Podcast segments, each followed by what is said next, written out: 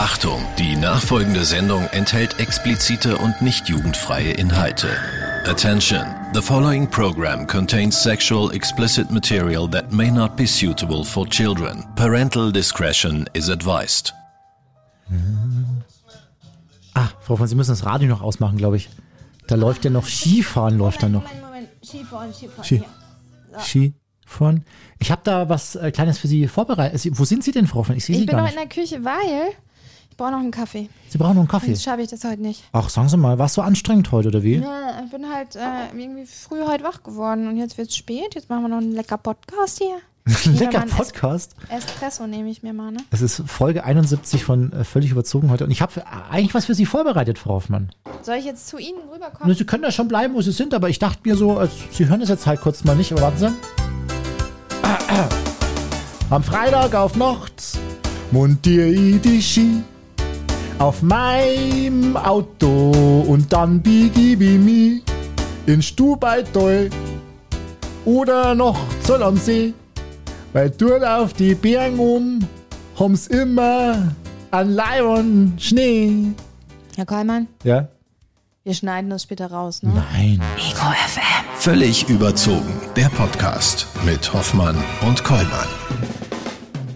Folge 71, live aus dem Wohnzimmer 1. Lise Hoffmann ist in der Küche. Oh, das ist meine Kaffeemaschine übrigens.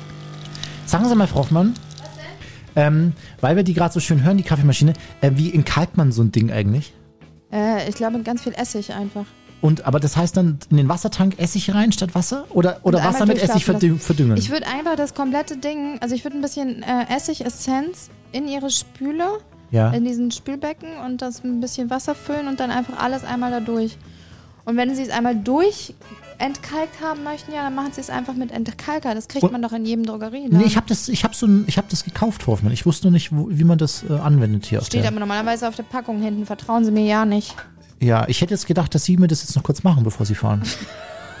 Was denn? Wie, Sie können sich ja auch mal beteiligen, ne? ich gehe jetzt erstmal auf die Couch zurück. Jetzt dachte ich, Sie gehen erstmal aufs Klo, das wäre jetzt auch noch was Ich gewesen. switche den Device, ich Wollen, mach das Mikrofon. wollen Sie aufs Klo noch davor, Hoffmann, vielleicht? Nö, ich war eben. Ja, Sie waren schon. Ich war klein. Sie waren klar. Schön, Kann ich ein bisschen Klopapier von Ihnen mitnehmen? Ich habe keins mehr zu Sag, Hause. sag, sagen Sie mal, jetzt geht's Nee, ist mal so. los hier. Ja, Was was denn? denn? Ja, wir haben mich. Ich würde Ihnen was übrig, also abgeben, wenn, Ja. Wenn Sie Klopapier hätten. wenn ich Klopapier hätte und Sie bräuchten welches. Das macht man in der Pandemie mit Freunden. Wir Heute haben ist, gerade keine richtige, echte so. Also jeder kann doch alles kaufen, oder? heute ist Weltknuddeltag. Heute ist Weltknuddeltag. Da knuddelt man auch mal mit Freunden, Frau Hoffmann. Ja. Aber Sie sind ja da irgendwie körperlich nicht so. Nee, ich kann auch nicht kuscheln. dafür. Sind Sie so ein Kuschler, wenn Sie mit Ihrer Freundin auf der Couch sitzen oder so? Müssen Sie dann Arm in Arm, Hand in Hand und Bein über Bein? Ja, nee, muss nicht. Nee, ne? Nee. Oh, Aber ich habe äh, früher mit meinem, meinem, mit meinem Teddy habe ich gern gekuschelt, früher als Kind. ja. Ja? Ich hatte auch eine Schnuffeldecke. Oder mit so einem Hund. So, Nala Ja, war mit letztens. Damit habe ich auch so ein bisschen. Mit Tieren knuddel ich gerne. Ja. Ehrentag der Hörnchen ist heute. Was kann man sich darunter vorstellen? Was ist das? also Hörnchen zum Essen oder Eichhörnchen? Oder? Nusshörnchen. Schokohörnchen. Haben Sie sich eingelesen, Frau Hoffmann? Milchhörnchen. der Ehrentag der Hörnchen. Ähm, ach nee, da geht's um Eichhörnchen und Streifenhörnchen, Ach so. Ja, schade. Ja. Dachte jetzt. Und heute ist internationaler Fetischtag und da möchte ich gern von Ihnen nochmal diese Geschichte der Sendung heute hören. Ja. Aus der Sendung. Folgende Sache, es war kurz vor Weihnachten, da hat sich ein Mensch bei mir gemeldet ähm, und hat mich gefragt, ob ich denn bereit wäre, ähm, ob ich Lust hätte, ihm einfach Socken von mir zu schicken. Und ich so, hä? Und er so, ja, gebrauchte. Und ich so, hä? Ich bin sowas nicht gewohnt. Ich kriege auch keine Dickpics. Ja. Wollen Sie Ich bin, welche? ich bin da noch total, nein, ich bin da auch total naiv, ja, und fragte so, hä? Wieso? Und äh, ja, er steht halt drauf. Und da sind mir ganz, ganz viele Fragen in meinem Kopf aufgeploppt, weil ich mir dann so dachte, mhm. Und dann meinte er, so, hast du Interesse? Und ich so, nee. Er so, ja, aber gegen Geld. Ich so, "Mm, nö. Aber ganz ehrlich, ich habe Wieso ganz gegen ge- Geld, Frau Hoffmann? Sie, Sie brauchen noch Geld, das sagen Sie doch jede Woche. Wir Hey, müssen irgendwas machen, dass wir Geld rein, Ich kann reinbringen. meine Socken verschicken. Ja, wieso denn nicht? Gebrauchte. Ich würde ja, Ja, neue verschicken, aber noch nicht machen- Machen Sie gebrauchte. für einen Huni oder so vielleicht. Nee, so viel kommt dabei nicht rum. So weit bin ich schon drin im Thema. Aber das Ding war, dass ich dann gesagt habe, pass auf, ich habe so viele Fragen, ich muss sie dir stellen. Und jetzt ist er bereit, mit mir ein Interview zu machen. Und dann will er die Socken. Wenn es gut ist, das Interview, gebe ich ihm auch Socken. Ich wollte gerade Was sagen- soll ich sagen? Ja? Was für Socken? Tit for tat. Woher Was- weiß der da überhaupt- muss ich ihn halt erstmal fragen. Ja. Sind das meine Frotte-Tennissocken, die ich jetzt hier immer trage, damit ich warme Füße habe? Weil ich habe normalerweise eher kalte Füße. Ist jetzt nicht so, dass ich das alles durchschwitze. Ich habe die Heizung hier für Sie auf eine 4 hochgestellt. Sollte ich mal nicht. lieber schwitzige Füße haben? Sollten es lieber Seidenstrümpfe Was sind die Sein? Das weiß ich alles nicht. Ja, das so. frage ich. So. Geht es um den Geruch? Geht es um das Feeling? Will Ja. er ein bisschen DNA von mir abzwacken? Ja. Ich weiß es will Sie doch klonen nicht. vielleicht, Frau Hoffmann. Aber es Aber sagen Sie mal, also. klingt jetzt gar nicht mehr so falsch. Aber äh, sagen Sie mal ganz kurz noch, also, also nach meinen Socken hat er nicht gefragt. nee, aber was wäre denn, wenn ich dann Ihre Socke verschicke? Das merkt er doch. Woran? Ja. Er kennt weder meine Füße noch ihre. Wenn der sich für sowas interessiert, dann ist der Profi, Frau Hoffmann. Und dann hat der, dann sieht er das mit einem, mit einem Blick, sieht er, Der dass das nicht ihre das. Socken sind. aber wenn ich nur zwei, drei blonde Haare von mir um ihre Socken wickel, dann checkt er gar So, nichts. so, so eine Täuschung vielleicht. Hm. Ich fände, es wäre ein schöner, schöner, sch- äh, schönes Ding für Wetten. Das, die suchen auch wieder Wett, Wettkandidaten. Vielleicht wollen wir uns frag bewerben mit dem, mit dem. Hörer zusammen. Er, er schnüffelt an den Socken von mir und Ihnen, wem sie gehören. Ja. In Wetten das. Und jetzt hätte ich natürlich gerne noch mehr Menschen, weil ich weiß nicht, wie lange ich über äh, Sockenfetisch sprechen kann. Ja. Jetzt hätte ich natürlich gerne noch Andere Fetische. andere Fetische. Vielleicht steht jemand sehr auf Füße Ja. Oder einfach auf getragene Unterwäsche von anderen Menschen oder was ist doch noch so ein Fetisch? Hey, es gibt ganz viele Menschen, die sich gerne als Tiere verkleiden. Ja, Frau Hoffmann, damit äh, nervt es mich schon seit, seit Jahren. Wie heißen die, Die nochmal? Furries. Young Ponies oder achso, Die Furries, nicht die Young Ponies, die gibt es bestimmt auch. Und dann gibt es lustig, also lustigerweise, Es gibt auch Menschen, übrigens sexuellen Fetischismus, ne? Sehe ich hier gerade. Wor- worüber reden wir die ganze Zeit? Naja, aber also, naja, ja. Naja, und dann gibt es halt auch noch Menschen, also die Furries nicht, ne? Die wollen sich einfach wirklich nur als Tiere verkleiden und Tier sein. Ja. Die haben, das hat nichts mit Sex, also das hat nicht hundertprozentig was mit Sex zu tun. Ja. Mehr so 55 Prozent. Oh, Wenn, Sie das, wenn Sie Oh, das beruhigt, Herr Kollmann. Es gibt Wollen wir da jetzt trotzdem mal drüber reden? Es gibt einen Fetisch für Männerarme. Männerarme? Ja, Miriam 26 aus München sagt, wenn ich so auf meine bisherigen Freunde zurückblicke, muss ich sagen, dass sie alle stark adrige Arme hatten. Das klingt komisch, aber ich stehe auf sehr muskulöse, doch schlanke Arme, an denen man die Adern hervortreten sieht. Das hat man bei Kletterern oder Ja. bei Bouldern. Vielleicht sollte ich mal klettern, Frau Hoffmann. Ja? Wenn Sie Und- diese Frau genau treffen, Und, ja. Und Martin, 41 aus Passau, mich macht Wolle auf der Haut total an, nach mehr feiner Kaschmir. Ich trage selbst gern dünne Woll- und Kaschmir-Pullis auf nackter Haut. Ich mag das Gefühl einfach sehr. Auch Hä? interessant. Aber etwas mögen oder auf etwas richtig, richtig abfahren ist doch ein Unterschied. ja, Nein? Herr Kollmann, ja. Also ich, es will- gibt sorry, ich bin gerade hier noch, da gibt's ja so viele, das ist ja Wahnsinn. also es gibt, also Ähm. und zu was zählt denn noch Fetisch? Es gibt ja auch Menschen, die gerne plötzlich Kleinkind sind. Die sich zum Beispiel von ihrem Partner gerne wickeln lassen Ja. oder füttern lassen. Hatten Sie das schon mal? Ich Ja. persönlich? Nein. Nee? Ich mache mich nicht über den Fetisch anderer Menschen Ach so. lustig. Nee, ich habe gefragt, Sie ob Sie das schon mal hatten. Also ob Sie schon mal einen Partner hatten, der diesen Fetisch hatte. Nee, der wäre auch nicht länger mein Partner, Mhm. weil ich stehe nicht drauf. Aber wie finden sich Menschen, die beide drauf stehen? Ja. Und ich würde gern drüber reden und zwar total ernst. Ja, das jetzt finde ich es auch gerade irgendwie recht spannend. Hier gibt's Sehen Sie? Looning, so nennt man die Was sexuelle? Vorliebe für Ballons. Was Hä? einen Luna Moment, stopp, stopp, stopp.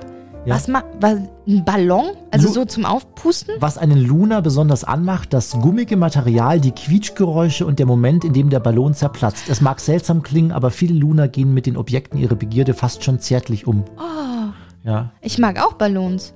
Aber ich kenne jemanden, unsere Anna aus der Redaktion, die flippt total aus, wenn irgendwo ein Ballon ist. Ja. Weil die hat Angst, dass sie platzen. Also das ist richtig das komplette Gegenteil. ja. Was gibt's noch für Fetische? Den Body äh, Worship, äh, die Vorliebe für Körperteile wie Brüste, Po, Füße. Die Verehrung kann unterschiedlich ausfallen durch Küssen, Lecken oder indem man seinen Körperteil, zum Beispiel den Po, der Partnerin ganz nah ist, weil er sich auf einen draufsetzt.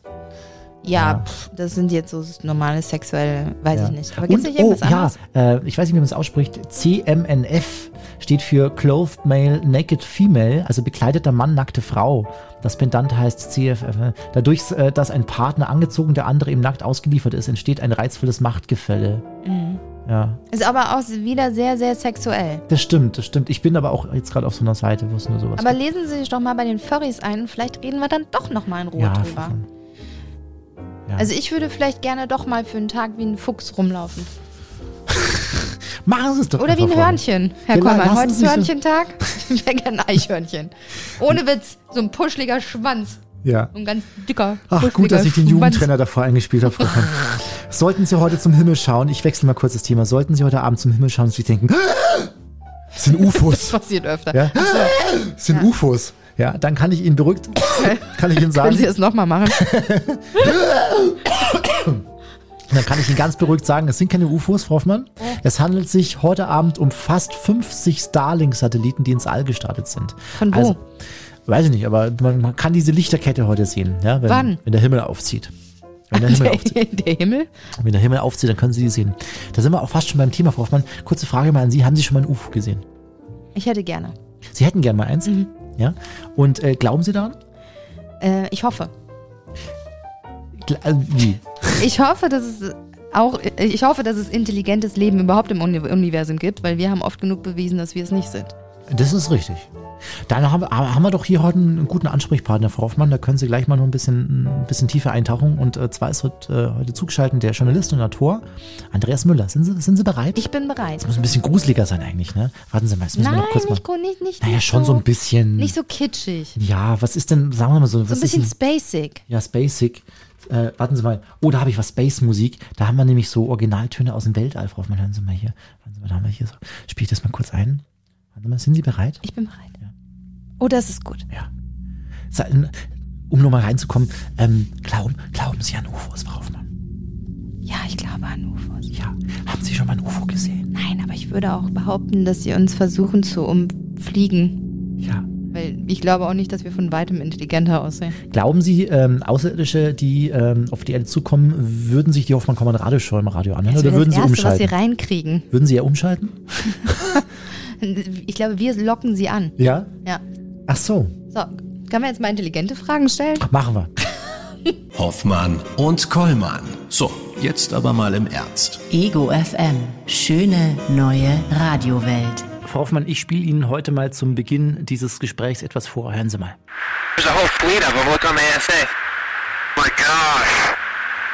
They're all going against the wind. The wind's 120 knots from the west. Das, was wir hier gerade gehört haben, ist eine originale Tonspur eines lange unter Verschluss gehaltenen Videos des Pentagons. Und darauf sieht man ein fliegendes Objekt über den Wolken, das im Fadenkreuz einer Wärmebildkamera eines US-Jagdflugzeugs anvisiert ist. Und es geht so weiter. Well, Tja, und dann dreht sich dieses Objekt um sich selbst herum, es rotiert und die Piloten der Navy-Maschine fragen sich, was hier eigentlich los ist. Bis heute konnte weder das Pentagon noch Geheimdienste diese Frage klären. Es ist eine der großen Fragen der Menschheit. Gibt es da draußen im Universum noch weiteres Leben? Im Grunde sind wir eigentlich nur dieser kleine blaue Planet inmitten von einem unendlichen Universum. Eigentlich, denn wenn man es mal ganz genau nimmt, könnte es da draußen doch alles Mögliche geben, oder? Und genau darüber sprechen wir heute mit dem Journalisten und Autor Andreas Müller. Er hat sich in seinem Buch Deutschlands UFO-Akten mal mit diesem Thema genauer auseinandergesetzt. Andreas, grüß dich, hallo. Ja, hallo, freut mich. Andreas, du beschäftigst dich sehr intensiv mit dem Thema UFOs. Gleich mal die erste wichtige Frage vorab. Hast du selbst schon mal eins gesehen und wenn ja, was hat das mit dir gemacht? Also tatsächlich habe ich schon mal etwas gesehen, was auch bei mir als UFO weiterhin äh, bleibt, ähm, an, zu mehreren Gelegenheiten. Allerdings kann ich nicht sagen, was ich da genau gesehen habe. Also ich habe jetzt da keine Insassen gesehen, keine Antriebe, aber es waren Phänomene, die ich trotz meines Hintergrundwissens auch über die Dinge, die am Himmel bekannt sind, äh, bis heute nicht erklären kann. Und natürlich haben diese Sichtungen äh, zu meiner Faszination am Thema absolut beigetragen. Wann hast du denn angefangen, dich mit diesem Thema auseinanderzusetzen und woher kommt denn diese Faszination? Da hängt ja schon eine Faszination dahinter auch. Absolut. Also das fing bei mir eigentlich schon während meiner Jugendzeit an. Mein Großvater, der hatte die Reader's Digest äh, Bücher abonniert und da waren immer wieder auch mal äh, unheimliche Phänomene und das Unbekannte und was weiß ich dabei und das hat mich fasziniert.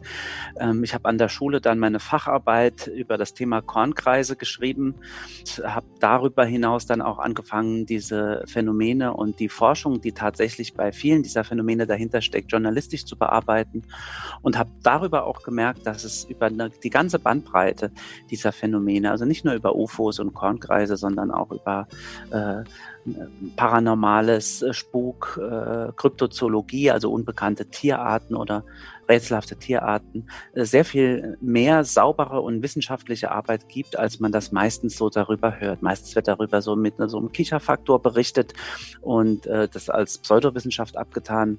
Aber ich habe sehr schnell gemerkt durch die Kontakte, dass da sehr viel mehr dahinter steckt und da auch saubere wissenschaftliche Forschung betrieben wird. Hm. Und ähm, Berichte über so unerklärliche Erscheinungen am Himmel, die gibt es ja seit Menschengedenken, also mit außerirdischem Leben in Verbindung gebracht werden, diese allerdings erst seit Ende der 1940er Jahre. Der US-Pilot Arnold prägte damals mit seinen Berichten von Flugobjekten den Begriff fliegende Untertassen und seitdem folgen viele Sichtungen weltweit. Nicht alle davon sind vertrauenswürdig. Wo trennst du denn die Spreu vom Weizen und wer ist unter all den Zeugen der spannendste für dich? Naja, das ist natürlich schwierig, weil es ja Tausende und Abertausende dieser Zeugen gibt. Und ähm, letztendlich beginnt es ja damit, dass Menschen ganz gleich äh, welcher, äh, welcher Ausbildung oder welcher Profession äh, Dinge am Himmel sehen, die sie sich nicht erklären können. Und tatsächlich gibt es aber viele Naturphänomene und auch technische Erscheinungen, also Flugkörper, die der Laie äh, so selbst auf den ersten Blick nicht zuordnen kann. Ähm, dann beginnt sozusagen die Arbeit von UFO-Forschern, ausgewiesenen Experten, Experten, ähm, auch aus der Luft- und Raumfahrtforschung, die eben wissen, was ist das irdische Inventar, was kennen wir, was sind äh, Naturphänomene wie Blitze, vielleicht auch exotische Erscheinungen wie Kugelblitz und so weiter. Und wenn all diese Überprüfungen dann anhand von so einer Sichtungsmeldung, am besten natürlich gestützt durch Foto, Film oder Datenmaterial, zu keinem Ergebnis kommt, dann spricht man natürlich eigentlich erst von einem unidentifizierten Flugobjekt mhm. oder wie das neue Neusprech heißt, unidentifizierte Phänomene im Luftraum, UAP. Man versucht sich da von diesem UFO-Begriff so ein bisschen zu befreien, der doch sehr stark mit äh, kleinen grünen Männchen und fliegenden Untertassen assoziiert wird. Und wenn man so einen Fall von so einem Good UFO sozusagen vor sich äh, hat, dann wird das natürlich spannend und einhergehend stellt sich dann natürlich auch die Frage, wie glaubwürdig sind die Zeugen, die daran beteiligt sind. Also auch Frau Hoffmann könnte ein UFO sehen. Ich könnte. Ja. das tun sie vielleicht auch. Also es gibt viele Menschen, äh, wie gesagt, die UFOs sehen, aber das UFO ist dann im ersten Moment ein äh, Objekt oder ein Phänomen, das sich der Beobachter nicht erklären kann. Ob das weiterhin ein UFO bleibt, muss dann eine Untersuchung zeigen. Mhm. Ja, ohne Witz, Andreas. Also wenn ich etwas am Himmel sehen würde, ich würde mir irgendwie von meiner Einstellung her, ich bin zwar ein Kopfmensch, aber irgendwo wünsche ich mir, dass es so etwas gibt, auch etwas sehr Unerklärliches, aber ich versuche dann von allen Richtungen irgendwelche Begründungen zu finden, warum gerade das jetzt kein UFO ist. Das ist ja auch das, die richtige Vorgehensweise, denn in der Regel, das zeigen auch die Auswertungen von UFO-Untersuchungen, sind es fünf Prozent der Sichtungen, die dann als interessante oder ungeklärte oder tatsächlich exotische Phänomene übrig bleiben. Und der Rest sind halt eben äh, Missverständnisse, Dinge, die man nur kurz gesehen hat, also missverstandene Naturphänomene oder technische Objekte, die der Laie nicht kennt. Da gibt es eine ganze Vielzahl und natürlich heutzutage auch eine ganze, ganze Menge an Schwindel, äh, den es auszusortieren gilt. Mhm. Andreas, du hast nun ein Buch drüber geschrieben mit dem Titel Deutschlands UFO-Akten, also ein Buch über den politischen Umgang mit diesem Phänomen in Deutschland. Wie kamst du auf die Idee, nach deutschen UFO-Akten zu suchen und woher wusstest du, dass es die überhaupt gibt? Wie gesagt, ich beschäftige mich ja journalistisch mit dieser Themenvielfalt an grenzwissenschaftlichen Phänomenen, betreibe einen tagesaktuellen Nachrichtenblog www.grenzwissenschaftaktuell.de und da habe ich tatsächlich äh, die Entwicklungen, wie wir sie in der jüngsten Zeit in den USA sehen, schon seit mehreren Jahren verfolgt. Äh, ich war der Erste, der über diese ähm, Navy-UFO-Videos berichtet hat, schon vor drei Jahren, bevor das überhaupt veröffentlicht wurde. Und da habe ich gesehen, da tut sich in den USA eine ganz spannende Entwicklung, die ja ihren bisherigen Höhepunkt genommen hat mit dem Bericht der US-Geheimdienste im vergangenen Juni, wo wieder mal bestätigt wurde, ja, wir sehen hier unidentifizierte Phänomene, die wir uns nicht erklären können. Die werden nicht nur von Laien gesehen, sondern auch von militärischen äh, Zeugen und die werden sogar auch von den Instrumenten äh, detektiert und dokumentiert und gefilmt. Und äh, da war mir natürlich klar, da entsteht ein großes öffentliches Interesse daran. Habe mich dann selbst natürlich gefragt, wie äh, geht Deutschland auch damit um? Und ich selbst konnte ja schon 2014 Einsicht äh, in die UFO-Akte des BND, vielleicht in eine UFO-Akte des BND nehmen, was bislang keinem anderen Journalist gelungen war. Ich wusste also, es gibt diese Akten und auch von den Arbeiten anderer Journalisten oder UFO-Forscher war bekannt, dass es die eine oder andere UFO-Akte tatsächlich gibt, die man in äh, aber ganz äh, sauberen Archiven der Ministerien oder der Bundeswehr zum Beispiel finden kann. Andreas, wenn man sich mal die ganzen Sichtungen über die Jahre hinweg ansieht, also allein im Jahr 2020 sollen es in Deutschland an die 185 gewesen sein. Die hast du auch in deinem Buch dokumentiert. Gibt es so etwas wie Merkmale, die sich immer wiederholen? Also Licht am Himmel. Also zum einen sind, ist diese Zahl, die 185, ist natürlich nur eine feste Nummer einer UFO-Forschungsgesellschaft in Deutschland, der GEP. Das sind die Meldungen, die die in dem Jahr bekommen haben. Natürlich werden sehr viel mehr gesehen und es gibt bestimmt eine ganz große Dunkelziffer, die gar nicht erst äh, an die Forscher selbst herangetragen wird. Mhm. Ähm, gemeinsame Charakteristiken sind wirklich schwer zu beschreiben, denn äh, es gibt äh, UFO-Sichtungen oder UFO-Formen in aller Art, angefangen vom, vom, vom Licht Licht am Himmel, das man nicht zuordnen kann und das vielleicht merkwürdig fliegt im Zickzack oder plötzlich stehen bleibt, was natürlich ein konventionelles Flugzeug nicht tut, bis hin tatsächlich zu objekthaften Erscheinungen. Also die klassischen fliegenden Untertassen werden tatsächlich gesehen, diese Formen, die man natürlich dann auch aus dem Film und Kino kennt, bis hin zu äh, zigarrenförmigen oder dreieckigen Flugkörpern, wo viel darüber spekuliert wird, ob das vielleicht sogar militärische Geheimprojekte sind.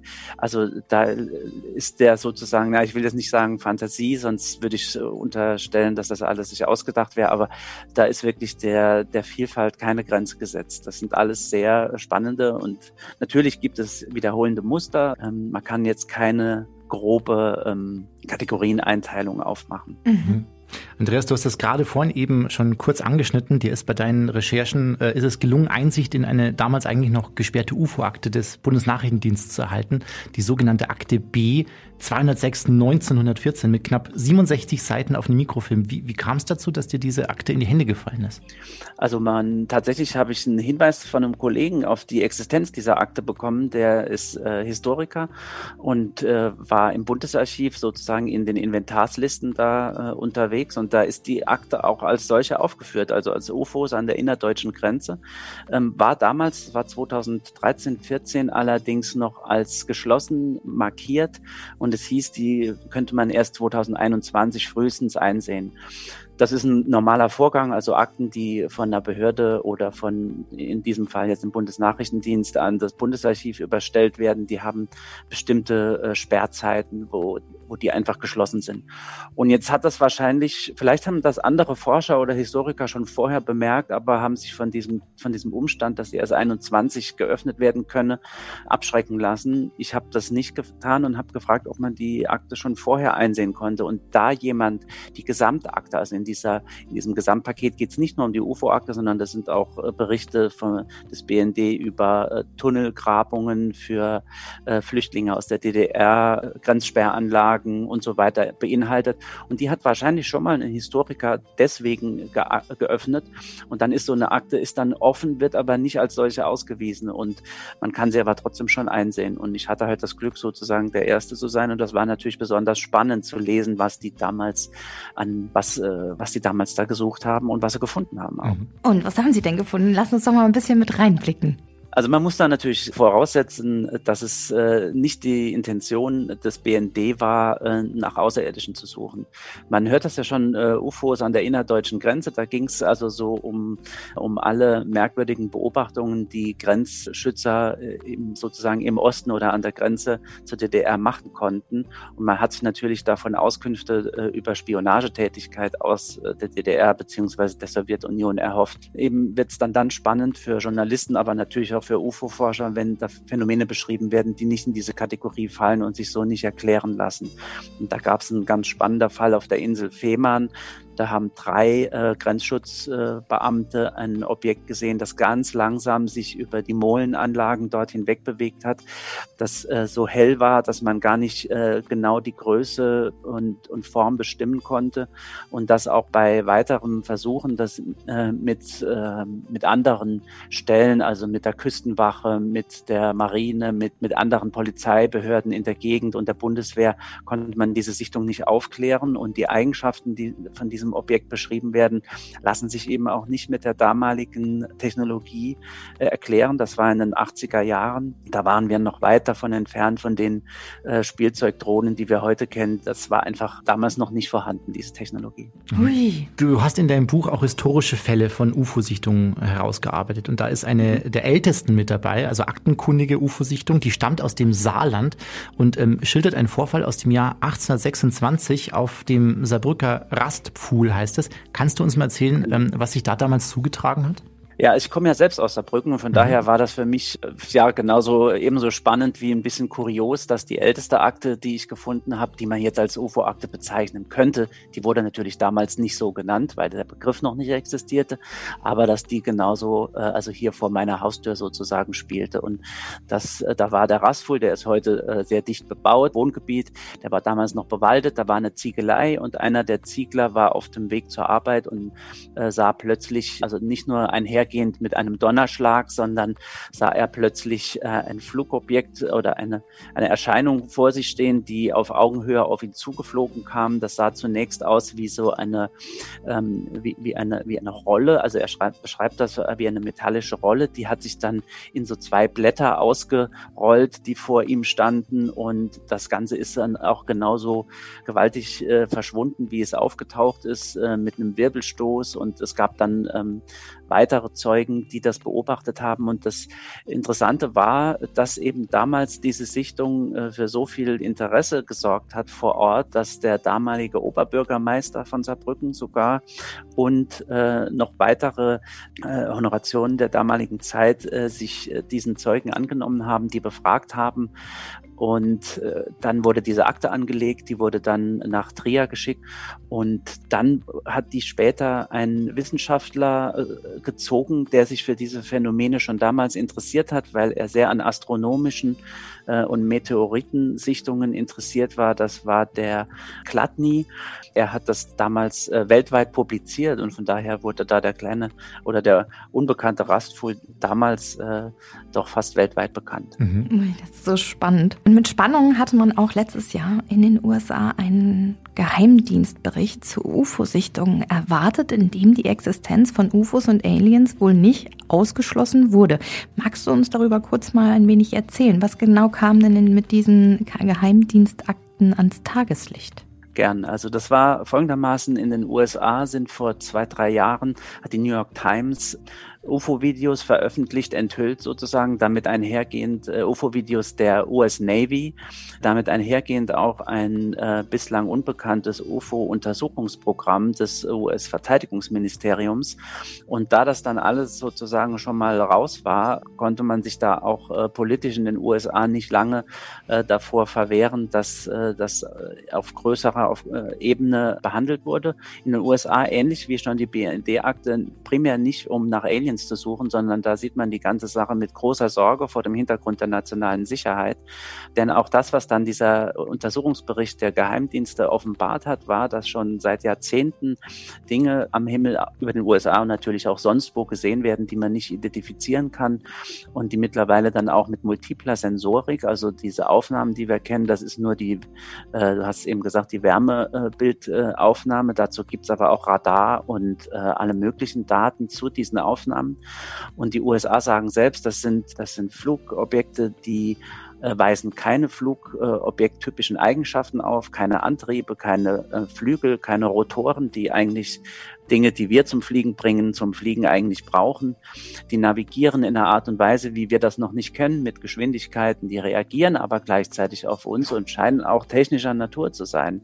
Und da stellt sich natürlich die Frage, wenn das Dinge sind, die unserer Technologie überlegen sind, will und muss natürlich auch eine Macht äh, wie die USA wissen, was da über ihren eigenen äh, Territorium fliegt, zumal die meisten dieser Vorfälle, die in diesem Bericht dokumentiert wurden, Vorfälle waren, wo das nicht nur von US-Piloten gesichtet wurde, sondern die sich auch über Sperrgebiet der US Navy zum Beispiel oder anderen Einrichtungen der US-Armee zugetragen haben. Also da geht man äh, im ersten Moment mit Sorge an diese Geschichten ran, weil es eben, man sich sagt, also das wurde dann nachher auch zum Beispiel von äh, dem NASA-Chef, der, die, der damals noch Senator war und in den Senatsausschüssen tätig war, die diese Berichte damals noch geheim vorgetragen bekommen.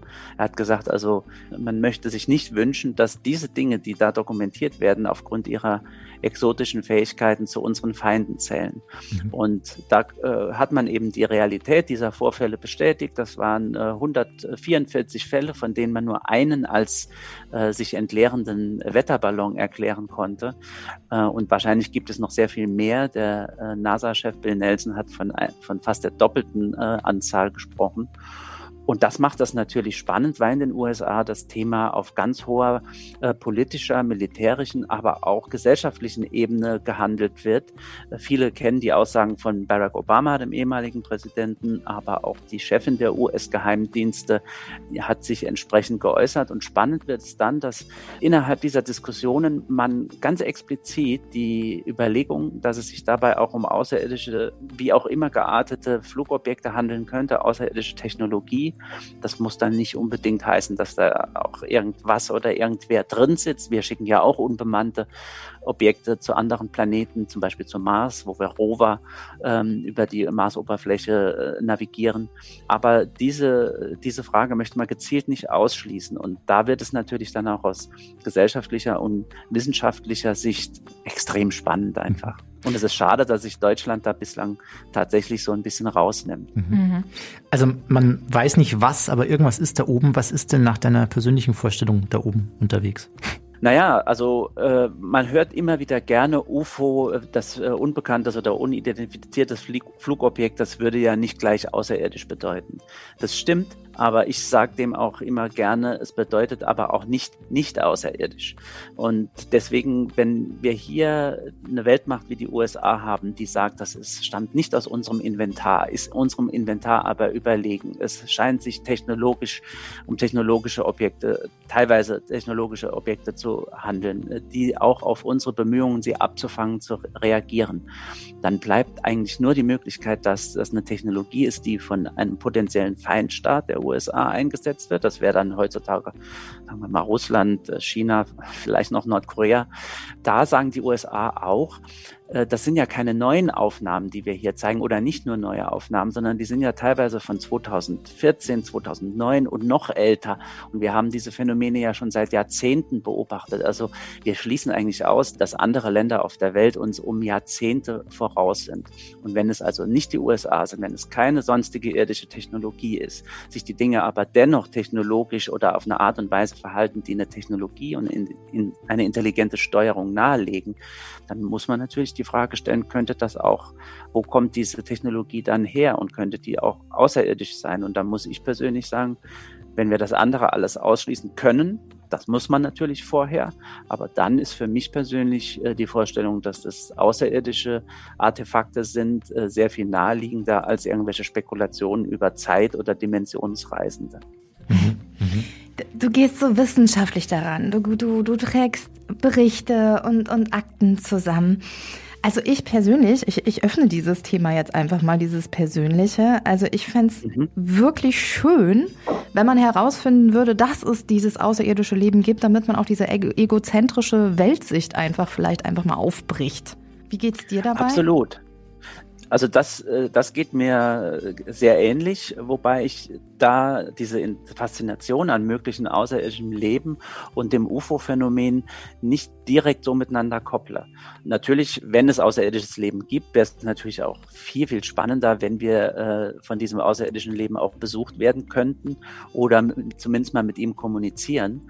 Ob das jetzt diese UFOs sind, die wir hier sehen, das ist für mich dann im ersten Moment noch eine weitere Frage, aber steht für mich absolut als Option da und ähm, da bin ich ja auch nicht allein. Mittlerweile äh, gibt es ja da in, leider auch hauptsächlich äh, in den USA noch auf ganz hoher wissenschaftlicher Ebene Avi Loeb. Das ist ein Astronom der Harvard University und der sagt nicht nur, dass dieses, äh, ich weiß nicht, wie, wie weit euch das geläufig ist, das Objekt Oumuamua, das ist, war ein Objekt, das äh, in unser Sonnensystem eingedrungen ist, aber von irgendwo ganz woanders her stammt.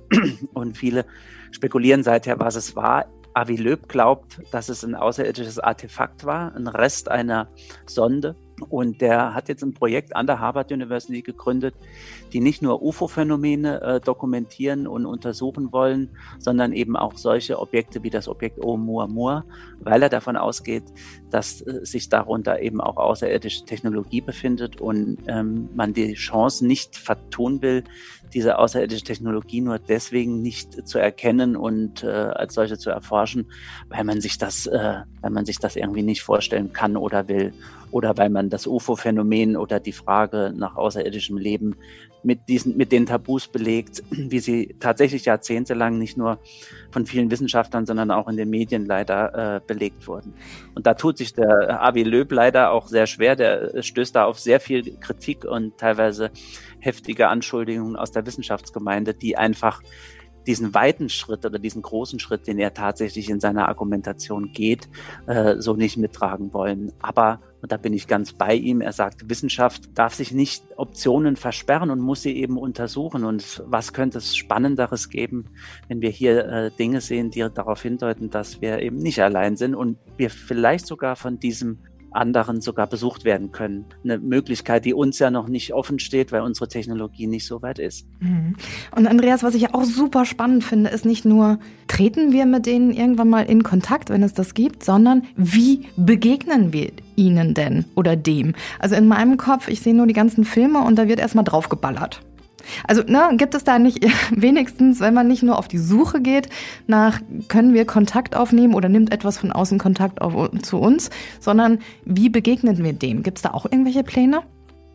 Also tatsächlich gibt es da international wenig äh, Koordination. Wenn man dann anfragt, dann heißt es immer wieder, ja, wir sind auf alles vorbereitet und so weiter. Aber das äh, tatsächlich muss man ja in so einem Fall davon ausgehen, dass diese Besucher, wenn sie dann von äh, woanders herkommen und hierher kommen können, uns technologisch überlegen sind. Das heißt, äh, die Kinoszenarien, dass die zum einen hierher kämen, um uns zu, zu bekämpfen, ist unwahrscheinlich, äh, zumindest mal nicht in der klassischen Art und Weise.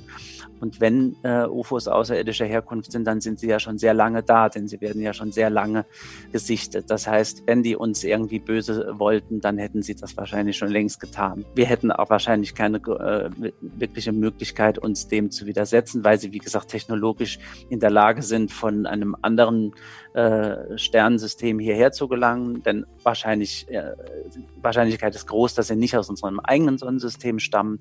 Aber das sind natürlich alles Spekulationen und Wenn-Fragen. Genauso äh, wird immer wieder gern gefragt, ja, wenn das Außerirdische sind, warum landen die nicht offiziell und nicht vor einem Weißen Haus und warum tun die dies und warum tun die das nicht? Ähm, das ist natürlich, das sind natürlich spannende Fragen, die man sich so stellen kann, aber es gibt wahrscheinlich auf all diese Fragen tausende Antworten, denn solange wir nicht wissen, wie diese Außerirdischen ticken, wissen wir natürlich auch nicht, was sie hier wollen und mit welcher Intention sie hierher kommen. Haben die gleiche, gibt es bei denen überhaupt sowas wie Moral? Gibt es bei denen äh, eine Logik? Vielleicht funktioniert deren Logik aufgrund anderer Bedingungen auf ihrem Heimatplaneten völlig anders.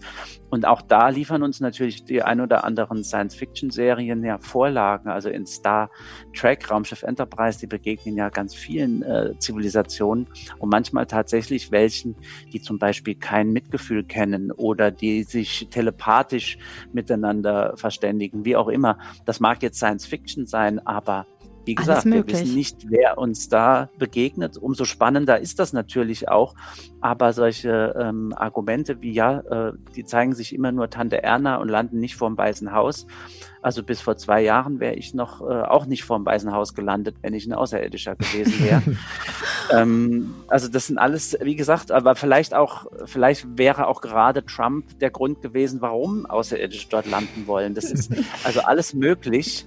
Ähm, vielleicht finden sie ihn gut, vielleicht finden sie ihn schlecht. Äh, das ist alles Spekulation und die darf man natürlich auch anstellen. Aber letztendlich, und das ist ja auch die Intention dieser, dieser Forschungsanstrengungen äh, in den USA, Übrigens gibt es die auch in Deutschland äh, an der Universität Würzburg. Da forscht der Professor Hakan Kayal. Ganz offiziell äh, sind Systeme, die unidentifizierte Flugobjekte am Himmel finden und, und, und dokumentieren können. Da gibt es ein System, das ist auf dem Dach der Universität Würzburg schon in Betrieb. Der ist da ähnlich offen wie der Avi Loeb in den USA. Also da tut sich schon was. Aber man muss halt äh, abwarten. Und ich denke tatsächlich, der, der Wissenschaft, die wissenschaftliche Vorstellung, dass wir hier die Möglichkeit haben, egal wie geartetes Wissen zu erlangen, das wir bislang noch nicht haben. Es sollte Grund genug sein, diese Phänomene wissenschaftlich zu erforschen. Mhm. Andreas, das ist ein unfassbar spannendes Thema, ähm, mit dem du dich da beschäftigst und äh, wir könnten uns Stunden mit dir weiter unterhalten. Eine Frage ist allerdings noch sehr wichtig zum Ende hin. Warum ist es denn deiner Meinung nach so wichtig, sich jetzt auch in Zukunft äh, mit, mit diesem Thema UFOs auseinanderzusetzen? Also zum einen, äh, UFOs werden einfach gesehen. Wie gesagt, ob das dann immer UFOs bleiben oder UFOs sind, das ist eine andere Frage. Aber die Menschen sehen Dinge am Himmel, die sie sich nicht erklären können und darauf äh, gerne Antworten hätten. Das merke ich immer wieder, wenn mir Leute UFO-Sichtungen antragen. Da gibt es zum einen dieses Interesse. Und natürlich gibt es auch bei uns in Deutschland das Interesse daran, dass wir wissen, was an unseren Himmeln fliegt. Da fängt mit der ganz profan mit der Flugsicherheit an. Wir wollen ja alle sicher in den Urlaub und zurückfliegen bewegen.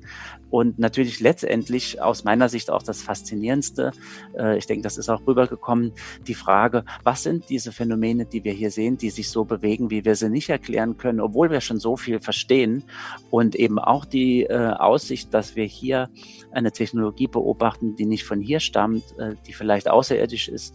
Und die Fragen, die damit einhergehen, alles, worüber wir schon geredet haben, was könnte das sein, was könnte das uns bringen, die Vorstellung in Kontakt dann damit zu treten oder zu verstehen, allein zu sehen, wir sind nicht nur das einzige Leben, sondern auch nicht das einzige intelligente Leben im All, ist so faszinierend. Allein das sollte uns äh, zeigen, UFOs sind ein Thema, das gehört untersucht, das gehört äh, auch kommuniziert mit der Öffentlichkeit und mein Buch soll da einen kleinen Teil dazu beitragen. Faszination pur. Unsere letzte Frage zum Schluss immer, Andreas. Was bedeutet für dich Glück? Was bedeutet für mich Glück? Die Frage ist jetzt äh, unerwartet. Das sind aber vor allem, vor allem äh, Dinge, die jetzt nicht unbedingt was mit UFOs zu tun haben. Glück liegt bei mir äh, primär auf der ganz privaten, familiären, freundschaftlichen Ebene. Das ist schön, Andreas. Vielen Dank. Deutschlands UFO-Akten. Deutschlands UFO-Akten heißt das herausragende Buch, das wir empfehlen dürfen, all den Menschen, die auch seine Faszination dafür hegen. Und ähm, Andreas, es hat uns sehr viel Spaß gemacht, äh, mit dir heute sprechen zu dürfen. Vielen Dank dafür. Mir auch. Mir auch. Vielen Dank euch. Hoffmann und Kollmann. So, jetzt aber mal im Ernst. Ego FM. Schöne neue Radiowelt. Frau Hoffmann. Herr Kollmann. Nach Hause telefonieren. Ich will jetzt nach Hause radeln, mach ich Ach jetzt. Mensch, das war jetzt aber hier, jetzt bin ich, äh, aber sind Sie so ein bisschen erschrocken jetzt auch, dass, dass, dass, dass es da doch mehr geben könnte? So? Also ich meine, es gibt ja schon einiges, was sehr unerklärbar ist, ne? Ja, es bleibt auch unerklärbar. Ja. Und äh, wie er schon sagte, vielleicht waren die auch schon längst hier. Ja, vielleicht sind die auch unter uns, Frau Hoffmann. Vielleicht sind Sie, lassen Sie sich nochmal anschauen. Ich habe es jetzt noch richtig so richtig.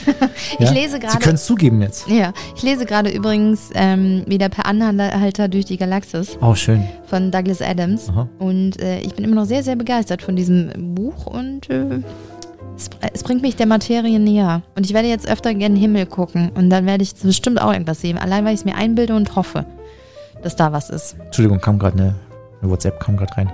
Ah, Machen Sie das hey nicht? Colli, wir holen dich heute auf Saurion 7 unterwegs heute Abend. ja, sorry. Ah, Entschuldigung. äh, mal, hier nicht. müssen Sie jetzt vielleicht raus aufs Dach? Ja. ja, muss ich nämlich. Äh, da werde ich jetzt gleich abgeholt, Hoffmann. Plötzlich Bock auf Katze? Weil äh, auf, in einer anderen Galaxie gibt's kein Corona und da steigt heute eine fette Party, Frau Hoffmann. Und da werde ich, ähm, werd ich mich heute jetzt hinbegeben. Fragen Sie mal, fragen Sie bitte nach Fetischen. Wir, Ich komme wir, da noch drauf zurück nächste Woche, Herr Kollmann. wir, wir können es doch so machen, Frau Hoffmann. Wir haben doch unsere schick Ego FM App, ja? Ja. Und ich würde jetzt einfach mal unseren Hoffmann Komma Button jetzt mal, mal für eine Woche mal da vorne dran lassen und dann kann man uns doch über die Woche hinweg Sprachnachrichten für den Podcast schicken äh, mit, mit, ja, Fetischen, die man, mit die, die man durchlebt oder so, oder? Ja, und nehmt das bitte nicht so ernst wie wir. Bitte haut alles raus, was euch irgendwie einfällt zum Thema Fetisch und was ihr geil findet. Es muss gar nicht so richtig sexuell sein, es kann alles sein. Und ähm, dann, ja, hört ihr euch nächste Woche vielleicht im Podcast. Genau. So. Ihnen wünsche ich jetzt eine, eine gute Heimfahrt, Frau Hoffmann. Das soll es nämlich für heute hier das gewesen sein. Jetzt? Ähm, ja, ich muss jetzt hier noch ein bisschen aufräumen und wenn die, wenn die Jungs von, von Sauron kommen, dann müssen wir hier noch. Von ähm, Sauron. Ja, Das klingt so ein bisschen krass nach Herr der Ringe, ne? Ja, ich dann müssen wir, müssen wir hier. Ja, es hat auch zum Stein angefangen, Frau Hoffmann. Passen Sie auf sich auf, es ist glatt draußen. Und äh, lassen sich's richtig gut gehen. Kein Ja. Hund ist da draußen. So, und jetzt, und jetzt los. So, Hörnchen. geben Sie mal die Tasse jetzt her und jetzt tschüss, bis nächste Gute Woche. Energy-Tasse. Das war Völlig überzogen mit Hoffmann und Kollmann. Eine Produktion von Ego FM. Die Radioshow dazu gibt's jeden Freitag, 16 bis 20 Uhr auf Ego FM. Schöne neue Radiowelt. Das ist neu. Was denn? Habe ich vorher noch nicht gehört, dieses Outro. Haben Sie nicht gehört? Nee, kenn ich nicht. Wollte der Chef unbedingt haben. Ah ja, verstehe ich. Um so ein bisschen auch. Klingt Naja. plötzlich so professionell. Ja, ja, so ist halt der Chef auch. Aber ich ne? gehe jetzt Also, lieber, bevor das zu krass wird. Ganz schön viel gesprochen heute, jetzt sehe ich gerade. Tschüss.